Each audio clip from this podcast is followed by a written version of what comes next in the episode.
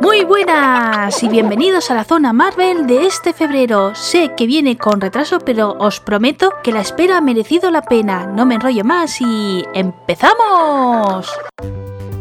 Si alguno de vosotros está pensando que estoy utilizando la fórmula en plural porque detrás de este proyecto hay muchas personas, en este caso quiero deciros que os estáis equivocando y es que van a pasar por el micrófono de Marvelina Tecnóloga dos personas que admiro muchísimo. Y por ello ya os imaginaréis la ilusión que me hace de que hayan decidido tener la batuta de este episodio, porque sí, la idea es 100% suya y les he cedido y confiado. Entonces, quiero agradecerles nuevamente el que se hayan animado y a vosotros pues deciros que por favor me los cuidéis mucho y les deis muchos mensajes positivos en comentarios. O bueno, no, mejor, ¿por qué no hacéis esos comentarios en Twitter que como están los dos os podrán leer? Y si os gusta el tema y queréis hacer un pequeño debate, pues también lo podéis realizar con los creadores. La temática no guardo el misterio porque la verdad en los podcasts no está porque miras el título y ya está, no sé que lo quieras esconder, pero bueno, en este caso nos interesaba destacarlo y es que vamos a unir a dos parcelas que creo que casan muy bien en este formato que es Marvel y videojuegos. Pero esto va a ser más adelante, para que pueda llegar yo primero os tengo que ofrecer las... Noticias Marvelianas.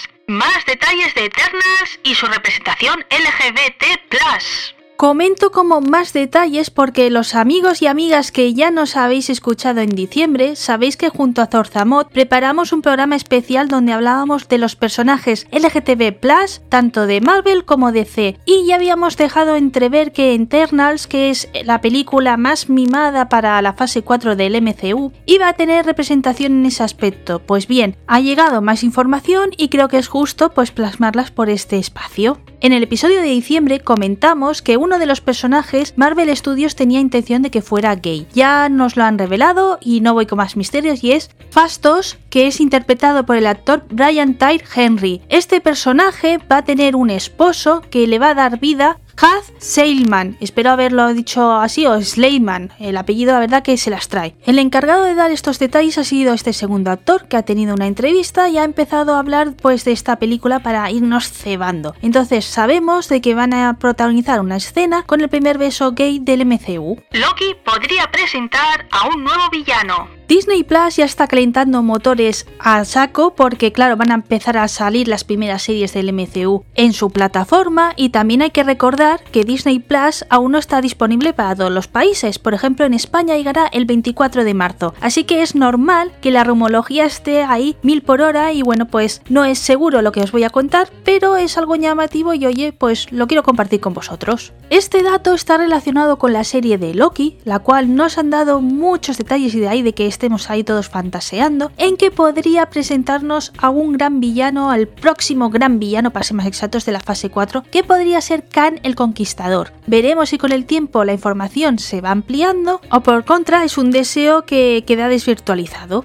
Se acerca la película de Viuda Negra. Entre los últimos días de abril y el 1 de mayo, todos los países podremos disfrutar al fin de la primera película del MCU para el 2020, que es la dedicada a la viuda negra. Nuevamente estamos en un proyecto que está muy hermético y que Marvel apenas ha destacado detalles, incluso costó mucho de ver el primer tráiler oficial, pero bueno, sabemos que está situada después de Civil War y hemos sabido, gracias a esas trading cards que hace la cadena Tops, el físico que va a tener el villano que es el Taskmaster. La verdad que mola mucho y también abre a muchas especulaciones que bueno pues iremos viendo y lo resolveremos no sé si antes o durante el visionado. Ya veremos si Marvel Studios es buena o no. Y con este tercer titular damos por concluidas las noticias marvelianas. Gracias por haberlas escuchado y ahora es el turno de Zorzamot y Gendo. ¡Adelante chicos! Videojuegos Marvel en recreativas. Muy buenas, aquí Zorzamod, de nuevo encantado de participar en el podcast. Esta vez además no podría estar mejor acompañado, ¿verdad? Así es, Zorzamod. Hola a todos, soy Gendo y estoy encantado y agradecido de poder participar en Marveliana Tecnóloga hablando un poco sobre videojuegos, que es una de mis grandes pasiones.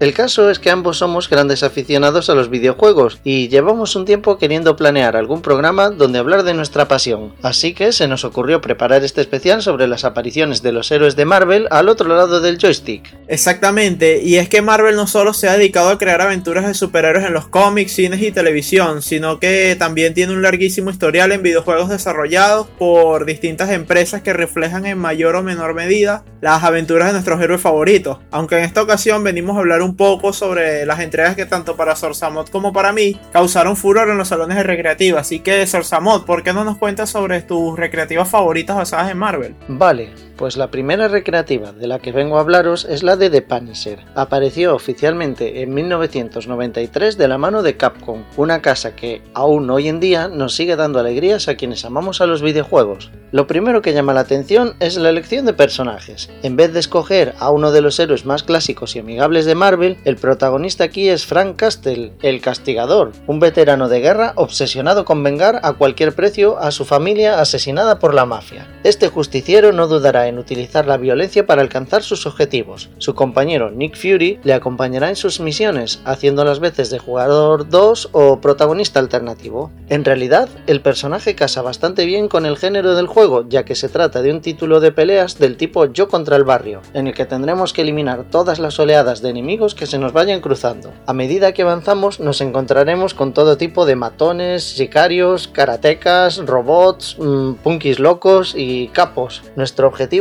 será llegar a enfrentarnos contra el mismísimo Kingpin, uno de los grandes villanos de Marvel.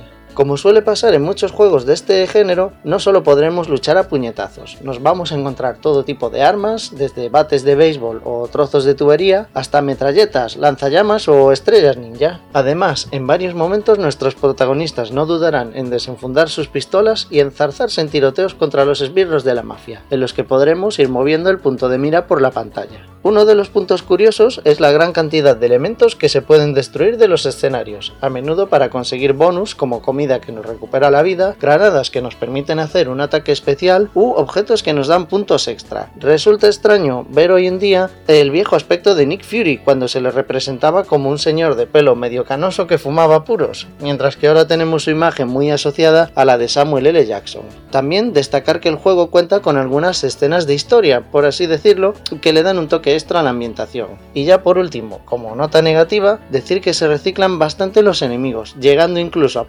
un mismo jefe final para dos fases diferentes. ¿Y qué nos cuentas de tu juego, Gendu-kun? Bueno, no tengo un orden definido sobre cuál es mejor, pero voy a comenzar con Capitán América y los Vengadores, que fue lanzado por Data East en 1991, y como su nombre indica, trata sobre una de las tantas peripecias a las que se han tenido que encargar nuestros famosos Vengadores. Tengo que decir que el mueble no llamaba la atención mucho más allá de estar adornado con ilustraciones de los Vengadores sobre un fondo que era la bandera de los Estados Unidos. De hecho, esta máquina vino en presentación de 2 y 4 jugadores, aunque la verdad solamente probé la de 4 jugadores y eso me hizo pasarla en grande, ya que garantizaba mucha diversión a raudales, siempre y cuando estuviésemos con la cantidad necesaria de monedas, ya que era un juego que se deja jugar sin muchas complicaciones y en compañía pues muchísimo mejor. La historia que nos espera en esta aventura es que Red Skull, para variar como suele suceder todos estos villanos, quiere apoderarse del mundo y ha reunido un ejército para lograr tal objetivo, pero con lo que no contaba es que al colocar una monedita tendremos que elegir entre el Capitán América, Iron Man, Ojo de Halcón y Visión para frustrar sus planes. En lo que concierne a la jugabilidad, pues no es nada del otro mundo, simplemente vamos recorriendo distintos niveles mientras vamos enfrentándonos a una gran cantidad de enemigos genéricos, mientras que villanos como el Mandarín, Ultron o Juggernaut sirven como jefes de nivel. Eso sí, el detallazo era la famosa frase de Avengers Assemble al, comenzar cada nivel. Sabes que los ataques son geniales porque tendremos a nuestra disposición ataques cuerpo a cuerpo con nuestras manos y puños, sin mencionar algún objeto contundente que haya repartido por el camino. Y como ataque secundario tendremos a disposición alguna habilidad característica de estos héroes, como por ejemplo el escudo del capitán o la flecha de Hawkeye. Mientras que las habilidades potenciadoras no son combos demoledores como suelen pasar en este tipo de juegos, sino que vendrán algunos personajes a modo de cameo como Avispa, Quicksilver o Namor a ayudarnos con una demostración de todo su poderío y acabar con todo lo que está en la pantalla. En sí no es un juego difícil por su naturaleza sacamonedas, de hecho en algunos momentos vendrán hordas de enemigos que nos atacarán por todos lados, lo que hace que si no somos muy rápidos o habilidosos, terminemos con un game over inminente que se podrá resolver con una monedita adicional. De verdad que si eres amante de los videojuegos, debes darle una oportunidad a este título. De verdad que hace que la pasemos muy bien. Bueno, Sorsamot, ¿y tu segunda recomendación para este especial cuál es? Bueno, pues la segunda maquinita que os traigo salió en 1995 y se llama Marvel Super Heroes. De nuevo está desarrollada por Capcom, que esta vez nos presentan un juego de peleas uno contra uno. Se puede disfrutar en solitario, a través de una especie de modo historia o bien en combate contra el jugador 2. Aquí podemos escoger entre 10 luchadores, cada uno con sus técnicas y sus puntos fuertes. Tenemos disponibles a varios personajes muy emblemáticos, como por ejemplo Spider-Man, Lobezno, Iron Man o el Capitán América. No solo hay héroes, también se pueden elegir villanos como Magneto, Juggernaut o los demonios Blackheart o Shumagorath. Cada vuelta del modo historia consiste en 8 peleas viajando por distintas localizaciones, y para avanzar al siguiente combate tendremos que ganar dos rondas contra cada adversario. Aunque los escenarios no son excesivamente anchos a lo largo, sí tienen más espacio hacia arriba de lo que parece, pues se puede ejecutar un super salto que nos desplace a una segunda altura en el aire. Parte del atractivo del juego está en los espectaculares ataques. A medida que peleamos cargamos energía, que podemos utilizar para liberar una técnica especial demoledora. Además, durante la lucha también podemos conseguir las gemas del infinito e incluso utilizarlas para conseguir más fuerza, recuperar vida, volvernos más ágiles, etc. Pero cuidado, si nos llevamos demasiados golpes, nuestros rivales podrían robarnos las gemas para usarlas en nuestra contra. Como habréis imaginado, si la cosa va de gemas del infinito, Thanos no puede andar muy lejos. Efectivamente, es el enemigo final, Armado con su guante de oro, el titán morado va a utilizar todo su poder para intentar hacernos morder el polvo. Si conseguimos vencerle, disfrutaremos de una pequeña cinemática diferente para cada una de los protagonistas. Como nota curiosa, la penúltima pelea siempre va a ser contra otro famoso maestro del mal, el Doctor Doom. También hacen cameos otros superhéroes como Thor o la Bruja Escarlata, ambos petrificados como parte del decorado de la batalla contra Thanos. Es un videojuego divertido y relativamente fácil, de los que permiten con una moneda, pero si queréis subir la dificultad, dispone también de un modo turbo que acelera las batallas. Ya por último, un detallito. Al final de los créditos hay una pequeña dedicatoria a Jack Kirby. Me encantó ver esa muestra de respeto de los desarrolladores hacia este autor. Eh, bueno, a partir de acá voy a hablar sobre mi franquicia favorita de Marvel, que son los X-Men, siendo este juego uno de peleas que además sirvió como precursor de la aclamada saga Marvel vs. Capcom. Este título salió en 1994 y se llama X-Men Children of the Atom. Este, debo mencionar que a nivel de jugabilidad, este título bebe directamente de Super Street Fighter 2, por lo que nos encontraremos con conocidas técnicas como los super saltos y la posibilidad de combinar combos, todo aderezado bajo nuestro equipo favorito de mutantes. Este, a pesar de que se lanzó casi al mismo tiempo que la serie animada, Capcom decidió adaptar la trama de una serie llamada Atracción Fatal, que fue lanzada en 1993 y trata de un arco argumental en el que el profesor Xavier tiene que atravesar por un conflicto moral acerca de una forma de derrotar a Magneto, que obviamente no voy a comentar para no spoilear en caso de que no la hayan leído, pero que sin duda es una lectura recomendada porque se lanzó para conmemorar el 30 aniversario de la franquicia. Bueno, y volviendo al juego, tenemos a nuestra disposición a Coloso, Cíclope, Hombre de Hielo, Psylocke, Tormenta y a Wolverine, del lado de los X-Men. Mientras que de parte de los villanos vendrán Omega Rojo, Samurai de Plata, Espiral, Juggernaut, un Centinela y Magneto. Además de que tenemos a Kuma de Street Fighter 2 como personaje secreto desbloqueable. En cuanto a la jugabilidad, pues este no es un título que derroche mucha originalidad, ya que iremos recorriendo diversas partes del mundo derrotando a nuestros adversarios a puño limpio. Pero tiene como detalle destacable que es uno de los pocos juegos que he probado en donde no nos tenemos que enfrentar a un duplicado de nuestro personaje, cosa que a mi parecer le da cierto toque de realismo. Pues en general no era un juego que lograra resaltar sobre los demás porque todo lo que ofrecía ya se había visto en Street Fighter 2, como mencioné anteriormente. Pero a modo personal me gustaba mucho porque estaba basado en uno de mis cómics favoritos y eso para un niño es lo mejor que te puede suceder. Sorsa, bueno, me parece que tienes algo que hablar sobre uno de los juegos que salieron a partir del legado de este, ¿no? Efectivamente, allá voy con mi tercer y último arcade. Otra vez se trata de un juego de Capcom, cero sorpresas aquí, la verdad. Y en esta ocasión se llama Marvel Super Heroes vs. Street Fighter. Salió en 1998 y se trata en realidad de una curiosa mezcla, ya veréis. Eh, después de sacar en 1995 la recreativa de Marvel Super Heroes, de la que os hablé antes, al año siguiente lanzaron otro juego llamado X-Men vs Street Fighter. Para él reciclaron algunos personajes, como Magneto o Lobezno, pero añadieron otros nuevos combatientes Marvel, como por ejemplo a Cíclope o Tormenta. Por supuesto, varios personajes del plantel de Street Fighter aparecían aquí, Ryu Ken, Kami o Chun-Li, por citar algunos.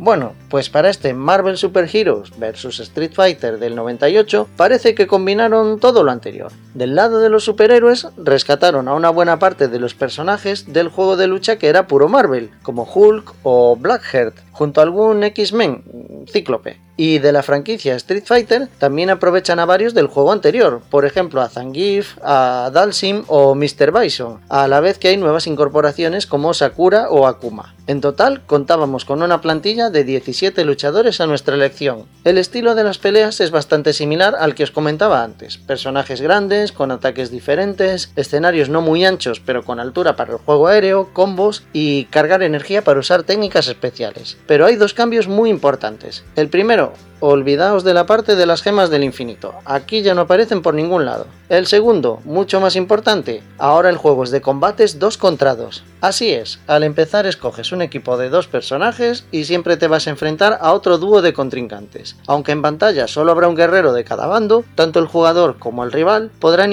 ir alternando entre sus luchadores en cualquier momento. El compañero que no está peleando descansa y recupera vida, lo que añade un factor de estrategia, aunque ese segundo miembro del equipo puede ser llamado como apoyo en un ataque rápido puntual, o para participar en una super técnica combinada, que consumirá dos barras de energía enteras, pero que puede dejar al enemigo al borde del caos. Volviendo al tema de los escenarios, estos se encuentran plagados de pequeños guiños a los mundos de Marvel y Capcom, como por ejemplo un centro comercial con varios muñecos de Mega Man, o el decorado de un plato de televisión donde podemos ver a Peter Parker sacar fotos del combate, salvo que Spider-Man participe en esa pelea, en cuyo caso será JJ Jameson, el, el periodista obsesionado con lograr desenmascarar al hombre araña, quien esté al pie del ring. El resultado final es un juego muy disfrutable, tanto por los personajes, sus animaciones y el ritmo del combate, como por la música y los gráficos. Ya por último, deciros que esta vez parece que el gran villano de la historia va a ser el mutante Apocalipsis, pero a lo mejor resulta que hay una sorpresa final. Y hablando de sorpresas, nos falta por saber cuál es el tercer juego que nos trae Gendo. Adelante, compañero. Gracias. Y para finalizar con mi tercer juego de recreativa favorito de Marvel, voy a tocar otra vez el tema de los X-Men,